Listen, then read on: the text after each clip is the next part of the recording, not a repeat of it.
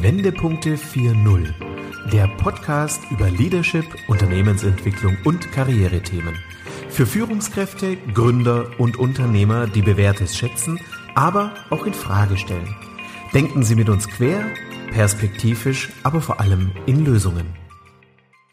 Herzlich willkommen zum Podcast Wendepunkte 4.0 Leadership neu gedacht. Mein Name ist Corinna Pommerening und ich begrüße Sie ganz herzlich zu einer neuen Folge. Ich freue mich, dass ich heute erneut Jan Berger bei mir im virtuellen Podcaststudio begrüßen kann. Hallo Jan, grüß dich. Ja, hallo Corinna und dir und deinen Hörern ein gesundes, tolles neues Jahr. Ja, Jan, genau. Äh, du gibst mir den Hinweis, das können wir natürlich an der Stelle tatsächlich nochmal all unseren Zuhörenden wünschen. Alles Gute für dieses herausfordernde neue Jahr 2021. Wir starten mit einem verschärften Lockdown. Ich glaube, viele sind in eher negativen Gefühlswahrnehmungen, aber nichtsdestotrotz, wir müssen Zukunft gestalten. Wir dürfen nicht zu viel Zeit vergehen lassen. Und von daher, glaube ich, ist es wichtig, sich auch gerade jetzt mit solchen zentralen Zukunftsthemen zu beschäftigen. Also danke, Jan, dass du zur Verfügung stehst. Ich habe gerade gesagt, du bist erneut bei uns im Podcaststudio. Wir hatten ja tatsächlich schon eine Podcastfolge mit dir im September. Da hatten wir das Thema Zukunft der der Softwareentwicklung, Low-Code, Cybersecurity, das waren ja so die Themen. Genau. Aber für all die Hörer, die dich jetzt das erste Mal hier tatsächlich hören, wer bist du? Jan Berger, du bist CEO des Tubier Head Think Tanks. Ihr seid Deutschlands größte Denkfabrik. Ihr untersucht wirtschaftliche, technologische, gesellschaftliche und politische Treiber von Veränderung und entwickelt natürlich aufgrund dieser Analysen dann auch entsprechende Ableitung ihr beratet. Top-Unternehmen deutschlandweit beziehungsweise sogar EU-weit. Und ja, du hast dir durch jahrelange oder sogar jahrzehntelange Forschungsberatungstätigkeit ein vertieftes Verständnis auch vor allem im Finanzsektor erworben. Vielleicht zu dir persönlich, Jan, du hast ja auf vier Kontinenten schon gelebt und gearbeitet, hast in verschiedenen Führungspositionen gewirkt, ob in Konzernen oder auch in Start-ups. Also auch hier hast du ja ganz viel, also wirklich die komplette Bandbreite Bandbreite kennengelernt und du warst auch in ganz unterschiedlichen Branchen tätig. Du warst im Verlagswesen. Entschuldigung. Du warst im Verlagswesen, Immobilienbranche, IT und Finanzwirtschaft. Also wenn wir einen geeigneten Gesprächspartner haben, um über Zukunft des Bankings zu sprechen und auch Beyond Banking, ich glaube, dann bist du genau der Richtige. Vielen Dank, Jan, dass du da bist. Ja, äh, danke. Ich freue mich auch nach so einer langen Intro. Äh, ich hätte vielleicht eine kleine Korrektur. Du hattest gesagt, äh, wir seien die größte Denkfabrik. Das stimmt nicht. Es gibt viel, viel größere Denkfabriken. Äh, wir sind als Zukunftsforschungsinstitut, als unabhängiges Zukunftsforschungsinstitut tatsächlich das größte äh, in Europa sogar von der Mitarbeiterzahl her. Ich denke auch von den Umsatzzahlen.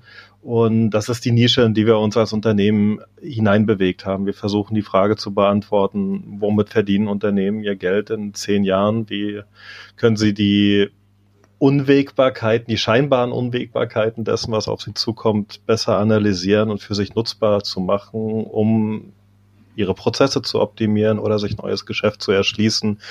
Und in dieser sehr spezialisierten Ausrichtung ja, sind wir nahezu einmalig. Äh, in Deutschland allemal. Mhm. Mhm. Okay, ja, danke noch für die Ergänzung. Ja, Jan, wir haben tatsächlich das erste Mal gemeinsam gewirkt oder uns auch austauschen können letztes Jahr im September, als ich meine Learning Journey für Game Changer aus Banken und Sparkassen in Berlin durchgeführt habe. Da durften wir in der Mittagszeit im SAP Data Kitchen deinen Worten lauschen und es hat uns, ja, meine Teilnehmer, Teilnehmerinnen und mich wirklich sehr inspiriert. Du hast so positiv über die Zukunft im Finanzsektor gesprochen, nicht überzogen Augen nicht unrealistisch, sondern ein Stück weit schon handfest und das war alles nachvollziehbar, aber du warst einer so der ersten oder wenigen, die man weit und breit wirklich so hören und lesen kann, die so einen positiven Ausblick geben und das hat uns ja auch dann bewegt zu überlegen, wo haben wir Schnittmengen, wie können wir auch die Dinge vielleicht gemeinsam angehen. Von daher freue ich mich, dass wir jetzt auch diesen gemeinsamen Podcast haben zum Thema Regionalbanking und du auch eure Studie zum Thema Regionalbanking vorstellen kannst. Und von daher lass uns auch genau damit starten. Jan, ihr ja, habt ja tatsächlich dieses Regionalbanking der Zukunft untersucht. Ähm, warum habt ihr es untersucht? Ich glaube, das ist all unseren Zuhörenden bewusst. Das Banking hat sich in den letzten Jahren dramatisch verändert, ob das jetzt durch die fortschreitende Digitalisierung ist, äh, verändertes Kundenverhalten, die Regulatorik oder auch natürlich das seit Jahren anhaltende niedrige Zinsniveau. Von daher brauchen Banken ja neue Zukunftsmodelle, wie sie auch ihre Geschäftsgrundlage auch ja neu gestalten und auch zukunftsfähig vor allem auch dann umsetzen. Ja, und vielleicht kannst du uns zum Einstieg, Jan, so ein bisschen näher bringen, wie seid ihr denn tatsächlich auch in der Studie vorgegangen? Wie habt ihr diese Handlungsfelder des Regionalbankings untersucht? Mhm. Sehr gerne. Wir sind zuerst mal davon ausgegangen, stimmt diese These, die immer wieder propagiert wird, dass es Banken nicht mehr benötigt. Die These kenne ich inzwischen seit über fünf Jahren. Sie wird immer wieder wiederholt. Und wenn wir uns fünf, sechs Jahre später diese Frage anschauen, dann, dann sehen wir nicht, dass Banken überflüssig geworden sind. Im Gegenteil, es entstehen in der Digitalsphäre eine ganze Reihe von neuen Banken, äh, zum Teil mit rasanten Wachstumsgeschwindigkeiten, klar, gefördert von Venture-Kapital, die sind noch nicht profitabel, das werden sie werden. Äh, also das heißt, dass Banking oder Banken an sich überhaupt nichts eingebüßt haben an ihrem äh, ne, an, an, an ihrer Daseinsberechtigung. Und jetzt haben wir uns natürlich gefragt, äh, und dann, und dann kam natürlich auch die, die Corona-Krise. Und auch schon vor der Corona-Krise hatten wir in unterschiedlichen Projekten immer wieder so Signale bekommen, die Region in Deutschland ist eigentlich unterbewertet und wird sich Wachstum unserer Gesellschaft dadurch weiterentwickeln, dass immer mehr Menschen in die Städte ziehen, die Ballungszentren sich noch stärker verdichten oder schwenkt das Pendel irgendwann doch mal in eine andere Richtung und Menschen wollen doch wieder die Vorzüge eines ländlichen Raums nutzen, ne? sei es mehr Bewegungsfreiheit äh, in mhm. Form von mehr Grün, größeren Grundstücken, ähm, günstigeren Baupreisen, wenn wir über Immobilien reden. Ähm, Aspekte von Gesundheit spielen dort eine ganz große Rolle, aber auch Aspekte von Familiarität, äh, die Nachbarn kennen. Ne? Und, und da gibt es sehr, sehr viele Menschen in Deutschland, die diesen Wunsch haben. Es gibt dann auch eine Reihe von Gründen, warum sie jetzt nicht sofort äh, Berlin-Neukölln verlassen und, äh, und sich in, in irgendwelchen Regionen niederlassen. Das hat sehr viel mit äh, infrastrukturellen Entwicklungen zu tun.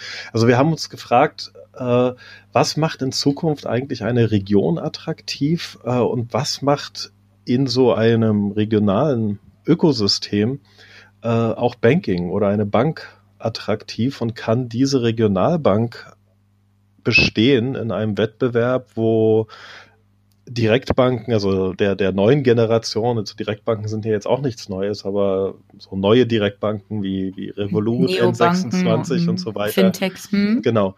Äh, können die bestehen? Können die Bestand äh, halten ähm, gegen diesen Konkurrenzdruck, äh, der hier existiert? Und äh, da kommen wir, da kommen wir später noch dazu. Also unsere, unser Ergebnis ist ja natürlich, äh, das, das können sie, äh, sogar sehr profitabel. Äh, aber die Frage war jetzt dann tatsächlich, wie gehen wir dort eigentlich vor? Und ähm, jetzt vielleicht erstmal sowas Abstraktes vorneweg. Zukunft ist ja nichts, was zufällig geschieht. Zukunft wird gestaltet von Menschen, die äh, über große Ideen verfügen, äh, gute Teams, die solche Ideen umsetzen können, natürlich auch die Kapital verfügen äh, oder die anderweitig Einfluss haben, mächtig sind. Ne? Also das kann, das kann mhm. Politik sein, das können Verbände sein. Und äh, unsere Vorgehensweise in solchen Studien ist, dass wir ein Expert Panel zusammenstellen, äh, wo wir Experten einladen, uns in zwei Befragungswellen zur Verfügung zu stehen für Tiefeninterviews, für die Bewertung von Thesen und Aussagen. Und aus unserer Sicht macht einen guten Experten nicht notwendigerweise aus, dass er oder sie selbst Bankerin ist. Äh, also wir haben natürlich auch Regionalbanker befragt in dieser Studie. Wir sind aber darüber hinausgegangen. Wir haben uns mit Regionalentwicklern äh, aus der EU unterhalten, äh, aus Regionen in Deutschland. Wir haben mit Bürgermeistern gesprochen. Wir haben auch mit Menschen gesprochen, die ähm, mit Banking überhaupt nichts am Hut haben, aber ein Interesse daran haben, neue Energie- und Verkehrskonzepte in Regionen umzusetzen, äh, weil auch das gehört zu einem regionalen Ökosystem mit Hochschulrektoren äh, und um, um ein Gefühl dafür zu bekommen, was sind die echten Treiber für Regionalentwicklung äh, in Deutschland. Und äh, da haben wir etwas über 20 Experten äh, in, in zwei Interviewrunden befragt und wir sind, äh, wir haben dann eine Trendanalyse veröffentlicht, äh, die ist äh, heute schon frei zugänglich. Wir sind jetzt noch dabei, äh, die finalen strategischen ähm, Empfehlungen zu erarbeiten, zusammen mit den Partnern, die im, im To Be Think Tank Universum ein Interesse an, an Finanzdienstleistungen haben. So, das ist so die, die Vorgehensweise, die wir hier eingeschlagen haben. Hm. Ja, du hast eben schon vorweggenommen, also deiner Meinung nach oder eurer Meinung nach von dem Think Tank, ihr seht die Zukunft der Regionalbanken positiv. Es wird also eine Zukunft geben und ihr sprecht ja auch hier als eine Ableitung aus der Studie heraus davon, dass die Lösung daran liegt, Regionalbanking von der Region aus zu denken. Mhm. Jan, was bedeutet das genau? Was können wir uns darunter vorstellen? Viele Regionalbanken wie sie heute existieren, verstehen sich als Universalbanken, die ähm, mit nahezu identischen Produkten und Preisen am Markt unterwegs sind, äh, wie, wie andere Banken auch. Also im, im Produktportfolio äh, wenn wir ehrlich sind, gibt es keinen signifikanten Unterschied zwischen dem Retail Banking einer, einer Commerzbank, einer Postbank, einer Sparkasse und einer Volksbank. Ähm, und das hat wahrscheinlich einfach sehr viel damit zu tun, dass das eigentliche Geschäftsprinzip von, von Regionalbanken äh, viele, viele Jahre, Jahrzehnte, wenn man es so will, nicht gechallenged wurde und dass die immer wieder gleichen Berater mit den immer wieder gleichen Rezepten die Bankenlandschaft so gleichgeschaltet haben, äh, dass mhm. kaum Differenzierungsmerkmale ähm, entstehen.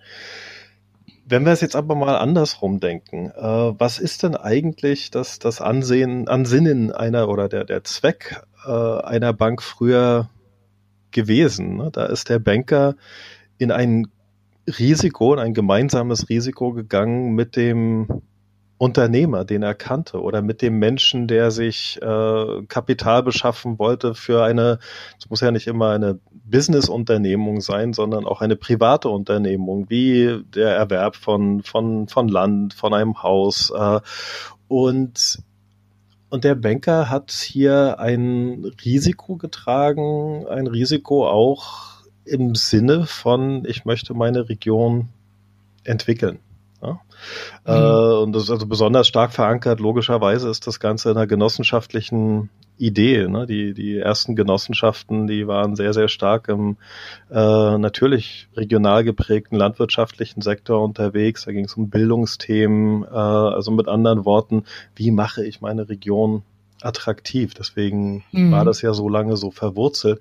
Äh, aber diese Idee wurde durch ja, äh, Jahrzehnte terroristischer Beratung äh, immer mhm. mehr unterhöhlt. Äh, und jetzt sehen wir einen großen Treiber der, der Veränderung, warum Regionen auf einmal wieder attraktiv werden, äh, ist ja eine gewisse Globalisierungsmüdigkeit der Bevölkerung. Mhm. Ne? Also wenn ich mir 30 bis 40-jährige ne, Generation Y Hipster anschaue, die von der Globalisierung profitiert haben, die aber auch merken, nicht alles glänzt an der Globalisierung. Ne? Also so die, mhm. die, die Internetpioniere oder ne, die, die 2000 nach Berlin gegangen sind mit, ich mach mal was mit Internet, äh, die die merken natürlich auch, die, die lernen auch die Kehrseiten einer Globalisierung kennen. Und da gibt es tatsächlich eine sehr, sehr starke äh, Bewegung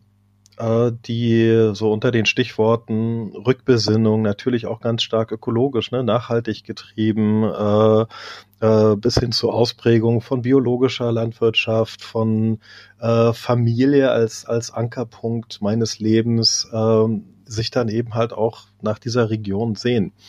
Ähm, und bereit sind, sich dort anzusiedeln und ganz nebenbei auch wirkliche Kapitalkraft mitbringen. So, und jetzt ist die Frage, ähm, kann eine Regionalbank in einer Region, die vielleicht in den letzten 20, 30 Jahren eher ein schrumpfendes, eine schrumpfende Bevölkerungsentwicklung hatte, äh, auch eine schrumpfende wirtschaftliche Entwicklung hatte, davon profitieren äh, und sich Gedanken darüber machen, was möchte ich eigentlich zusammen mit anderen Playern in meiner Community, äh, ne, äh, also was, was, was will die Gemeinde, ne? was will das Dorf, was will mhm. die Stadt, äh, kann ich hier wirksam werden, solche, die, die Rahmenbedingungen zu schaffen, mhm. äh, um, um und auch als Menschen, Treiber der Veränderung genau, zu als Treiber der werden, Veränderung ne? zu mhm. agieren, ne? genau. Mhm. Und da kann ich mir eben sehr, sehr gut vorstellen, dass, dass äh, Regionalbanken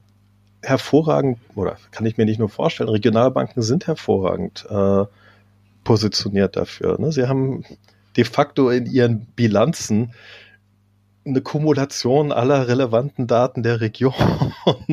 Ja, und sie können es und sie können es daraus äh, ablesen und sie können sich dann eben halt auch Gedanken machen, was ist an meiner Region so besonders attraktiv? Ne? Jede Region ist dort auch unterschiedlich. Also mit anderen Worten, ein Rezept, was äh, was in der Vulkaneifel funktionieren kann, äh, muss noch lange nicht in der Uckermark funktionieren und, und andersherum.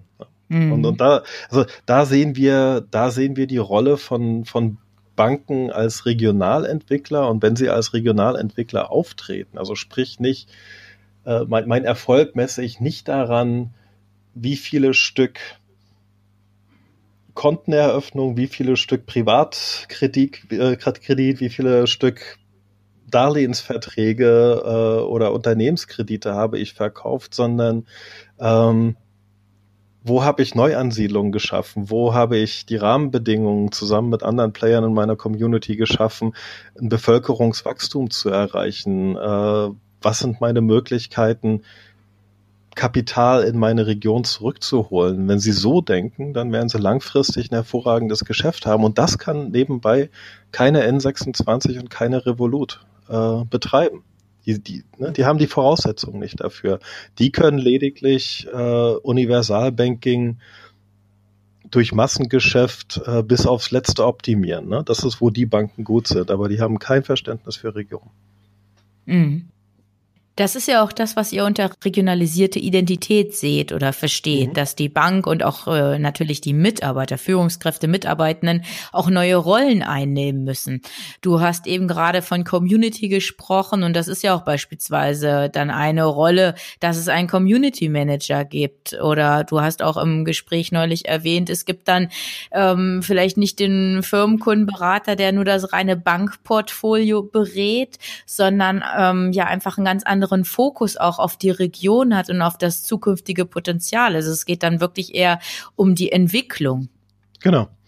Ähm, ich kann es ja mal so an, an ein, zwei Beispielen verdeutlichen. Mhm. Ähm, wir, wir alle wissen, wie, wie sehr in Deutschland das Bildungssystem im Argen liegt. Wir merken es jetzt auch im zweiten Lockdown wieder. Ne? Digitale Bildungskonzepte fehlen ähm, bis hin zu digitaler Ausstattung. Und ähm, und wir sind, wir sind ein bisschen verwöhnt durch äh, ja, jetzt fast schon 70 Jahre ähm, soziale Marktwirtschaft und Sozialstaat. Äh, und gleichzeitig weiß ich, dass es während der Corona-Krise ganz, ganz viele Initiativen von Eltern gegeben hat, äh, die selbst angepackt haben äh, und, und selbst aktiv geworden sind, um Schule zu digitalisieren, um die Voraussetzung für digitale Lernangebote zu schaffen. So, jetzt nehmen wir mal an, eine Schule in einer, in einer Kleinstadt oder ne, äh, zwei, fünftausend Einwohner, äh, was auch immer Gemeinde,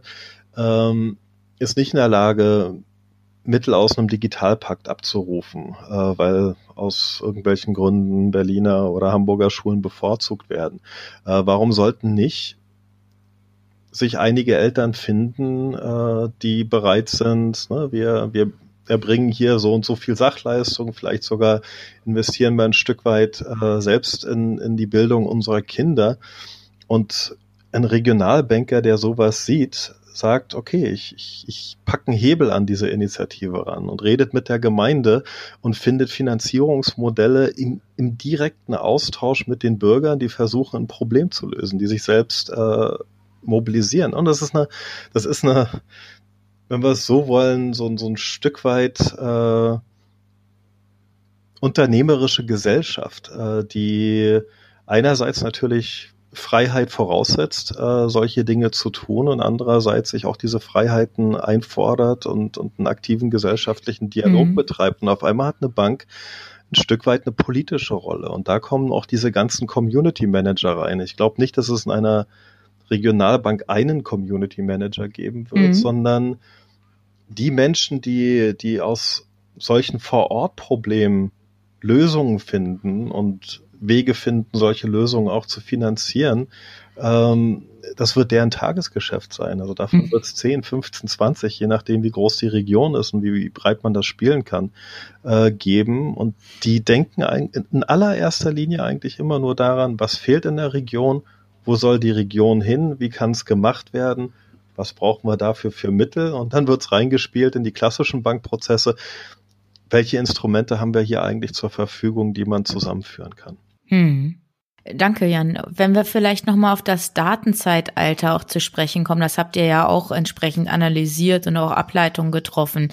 Ihr redet davon oder sprecht davon, Vertrauen und Nähe muss neu gedacht werden. Und mhm. die Herausforderung besteht darin, einfach in diesem digitalen Raum menschliche Nähe entstehen zu lassen und auch deine Sichtbarkeit zu erzeugen oder zu erhalten. Mhm. Ähm, kannst du uns das vielleicht noch ein bisschen näher bringen? Ähm, ja, also Nummer eins, es gibt ja, Regionalbanken haben, haben tatsächlich an einer Stelle auch einen weiteren massiven Vorteil gegenüber Tech-Unternehmen. Sie sind nicht geschädigt durch Datenskandale äh, wie ne, äh, die großen mhm. globalen äh, Technologieplayer. Äh, da sind auch nicht Dinge passiert wie bei einer N26, dass dann auf einmal 50.000 Euro auf dem Konto fehlten. Ne? Ähm, mhm.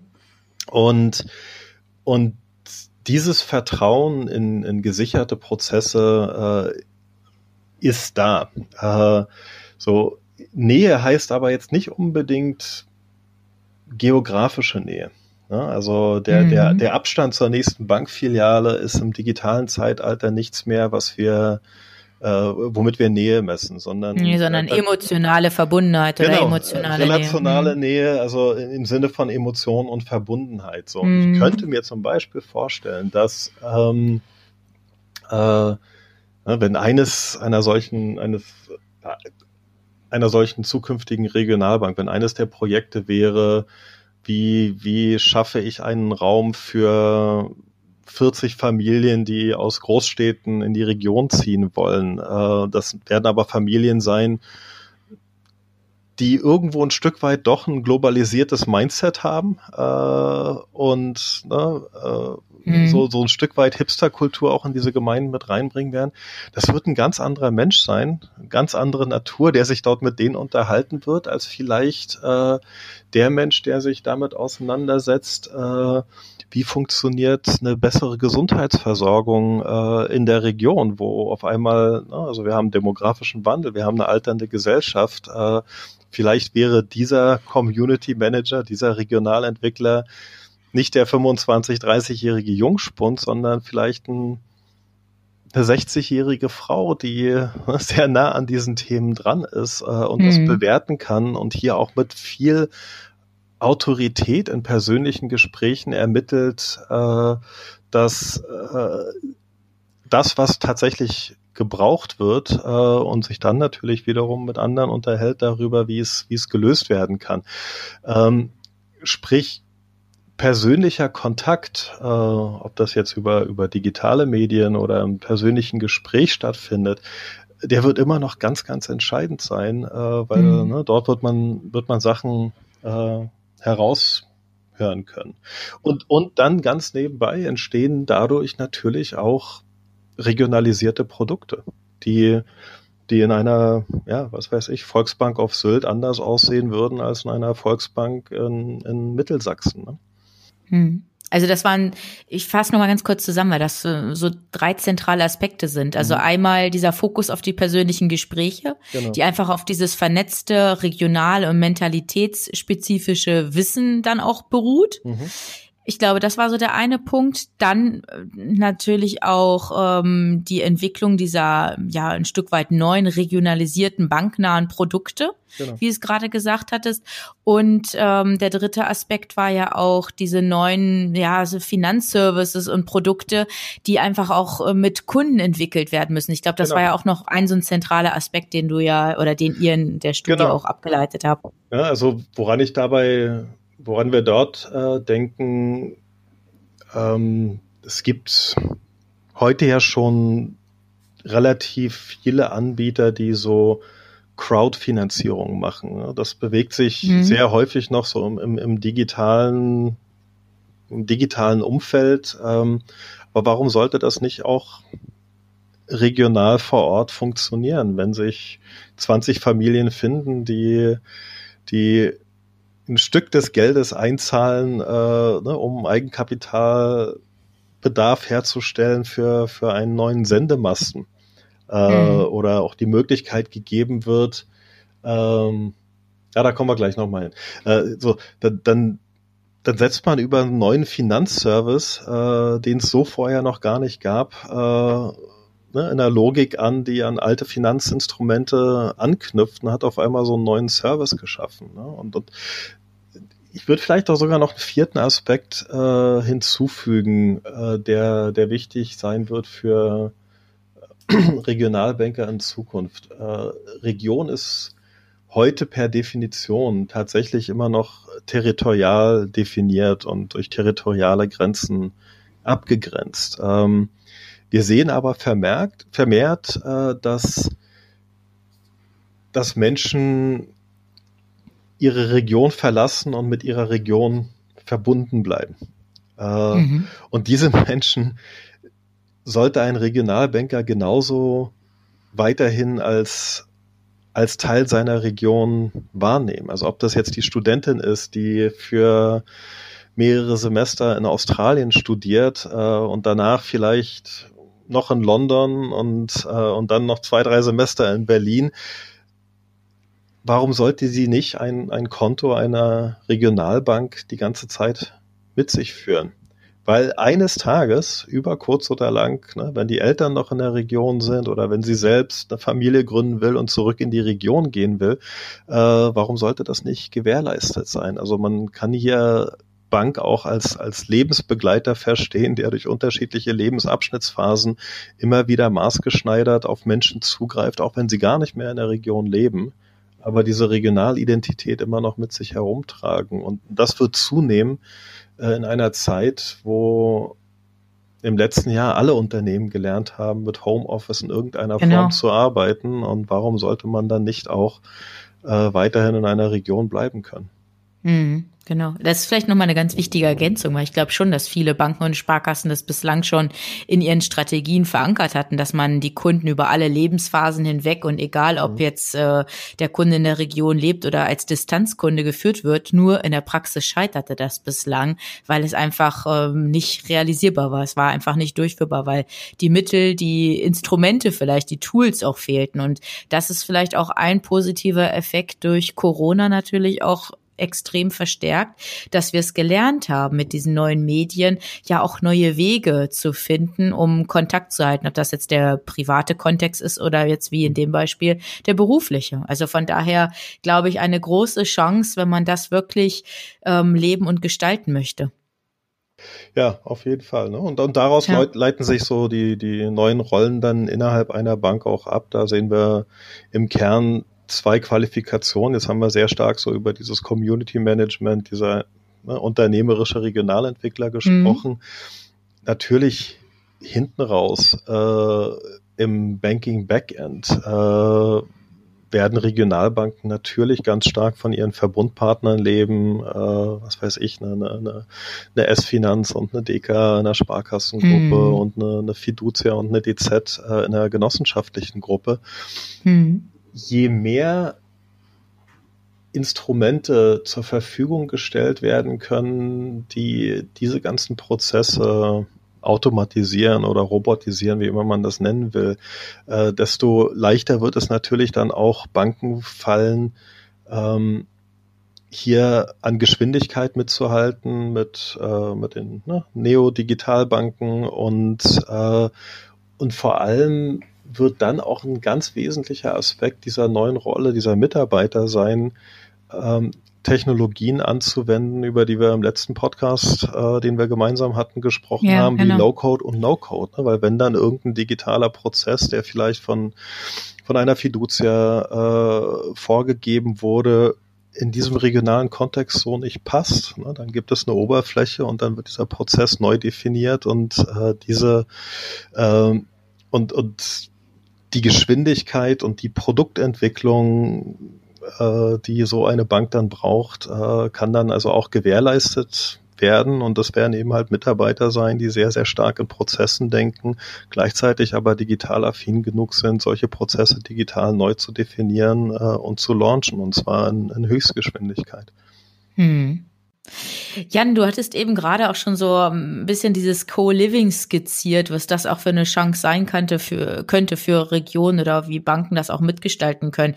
Wenn wir vielleicht mal den Schwenk machen zu dem Thema Co-Working, da gibt es ja, glaube ich, auch schon ja erste Beispiele mhm. oder auch diese Reallabore, wie Banken sich dort auch einbringen können in so einer, ja, vielleicht auch in einer initiierenden Rolle. Da hast du ja auch ein Beispiel für uns mitgebracht. Kannst du uns das vielleicht noch kurz skizzieren? Na klar, sehr gerne.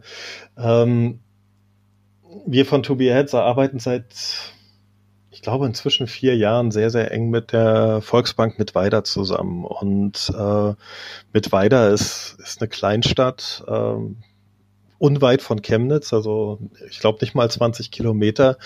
Und diese Stadt hatte alle Indikatoren, dass sie, dass sie einen langsamen Tod sterben könnte. Aber diese Stadt hatte ein ganz zentrales Asset, äh, eine Hochschule, die es zu DDR-Zeiten schon dort gab.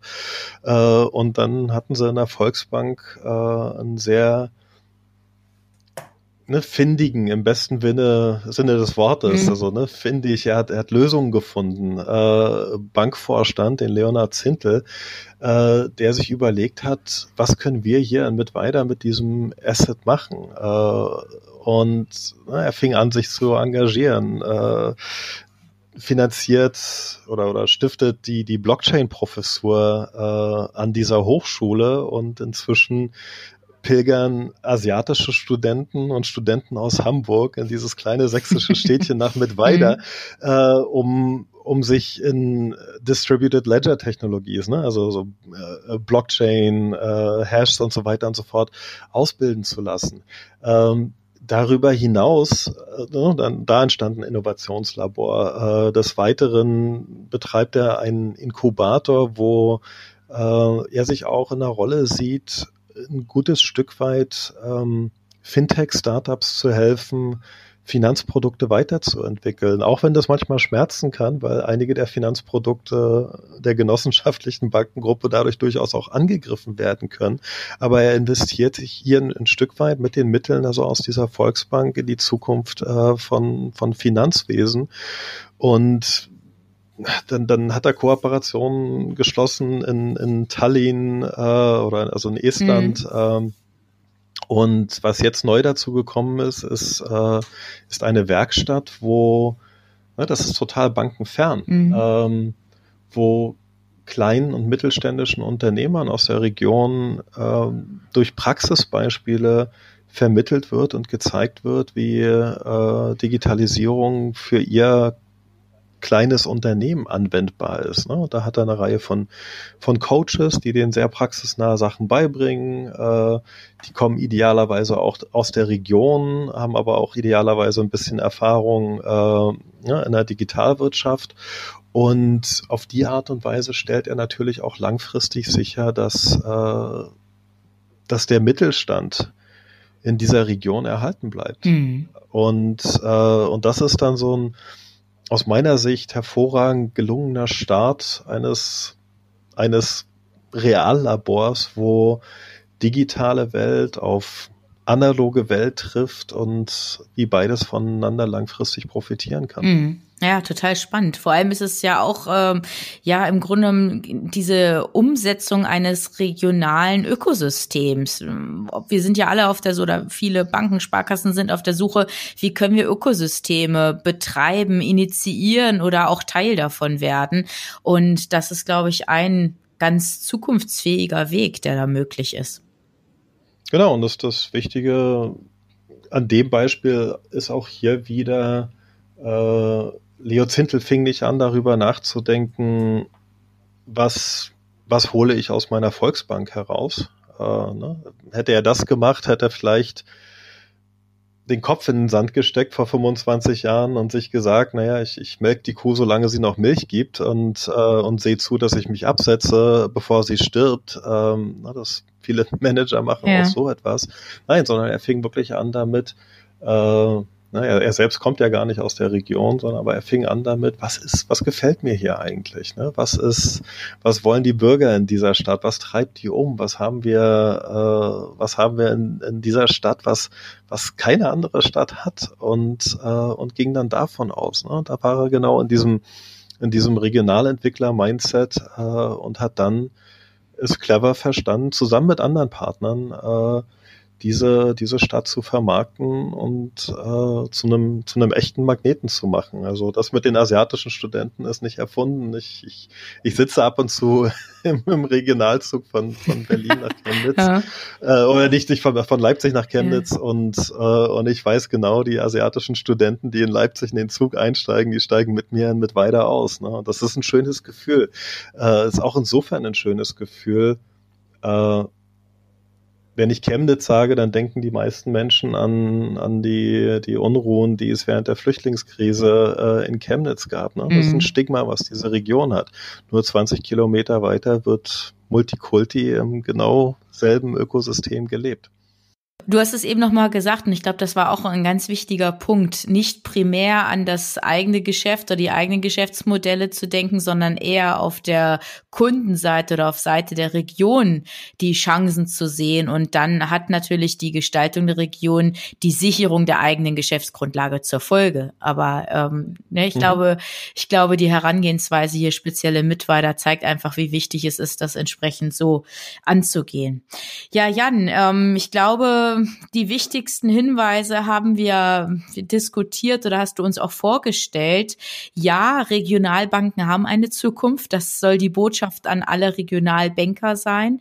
Ähm, und dann geht es natürlich darum, ja, diese regionale Identität ähm, zu entwickeln, wenn sie noch nicht vorhanden ist, Zukunftschancen zu identifizieren und das dann entsprechend auch umzusetzen und ja, im Grunde um die Erfolgsgeschichte für 2030 zu schreiben. Jan, und an dieser Stelle sei uns gestattet, dass wir nicht ganz uneigennützig sind und noch auf unsere Zukunftswerkstatt hinweisen. Das ist ja ein Workshop-Format, das wir entwickelt haben. Zwei Tage, in denen wir mit Banken, Regionalbanken oder auch Sparkassen ja gemeinsam an der Zukunft arbeiten werden. Zukunft in der Region. Was heißt das? Was bedeutet das? Wie kann das tatsächlich gestaltet und umgesetzt werden? Da wollen wir ganz konkret Hilfestellung geben gegeben. Wir haben die zwei Tage ja mit einem wirklich guten und sehr zielführenden Inhalt ausgestattet. Und das bieten wir an im Rahmen dieser Zukunftswerkstatt. Und wir wollten es an der Stelle gerne nochmal erwähnen, weil wir bis zum 31. Januar noch einen Frühbucherrabatt gewähren. Jan, möchtest du noch was ergänzen? Nein, also ich, ich freue mich, wenn wir diese, wenn wir diese Zukunftswerkstätten durchführen. Ähm, thematisch ist es halt so unterteilt, dass wir uns einerseits anschauen, äh, was sind die Treiber für, für ein fruchtbares Regionalbanking, was sind auch die Geschäftsmodelllogiken, die dieses Regionalbanking profitabel machen werden. Ne? Das werden wir mit ihren Mitarbeitern durchgehen. Und am zweiten Tag äh, geht es in dieser Zukunftswerkstatt dann auch ganz konkret darum, äh, was heißt das eigentlich für organisatorische Veränderungen äh, mhm. einer Volksbank oder einer Sparkasse? Ähm, und wir sind sehr zuversichtlich, dass, dass diese zwei Tage nicht einfach nur ein inspirierender Impuls sind, der in, in zwei, drei Wochen wieder verpufft ist, sondern genau die, die Ansätze und die Werkzeuge ihnen in die Hand legen wird, äh, hier gestalterisch längerfristig aktiv zu sein. Mhm, genau. Wir stellen auch in die Show Notes den Download-Link zur Verfügung. Also wer Interesse hat, kann sich das gerne runterladen und bei Fragen stehen wir natürlich sehr gern zur Verfügung. Auch eine Corona-konforme Umsetzung ist möglich. Also hier werden wir natürlich dann auch entsprechende Vorkehrungen treffen. Also warten Sie nicht zu lange, die Zukunft anzugehen. Ich glaube, das ist nochmal ein wichtiger Punkt, den wir an der Stelle erwähnen möchten. Jan, dann sage ich ganz herzlich Danke, dass du dir die Zeit für dieses erneute Interview genommen hast. Vielen Dank für deine Impulse und alles Gute für dich und natürlich auch für To Beerhead. Ja, sehr gerne und, und vielen Dank auch dir und deiner Unternehmung. Ja, alles Gute danke. und wir werden, wir werden noch lange miteinander zusammenarbeiten. Davon bin ich überzeugt. Ich auch. Vielen Dank. Jan, alles Gute und auch an Sie, liebe Zuhörerinnen. Machen Sie es gut und gehen Sie dieses neue Jahr 2021 zuversichtlich und mit maximalen Optimismus an. Vielen Dank. Bis bald. Hören Sie gerne wieder rein, wenn eine neue Folge von Wendepunkte 4.0 Leadership neu gedacht auf Sie wartet.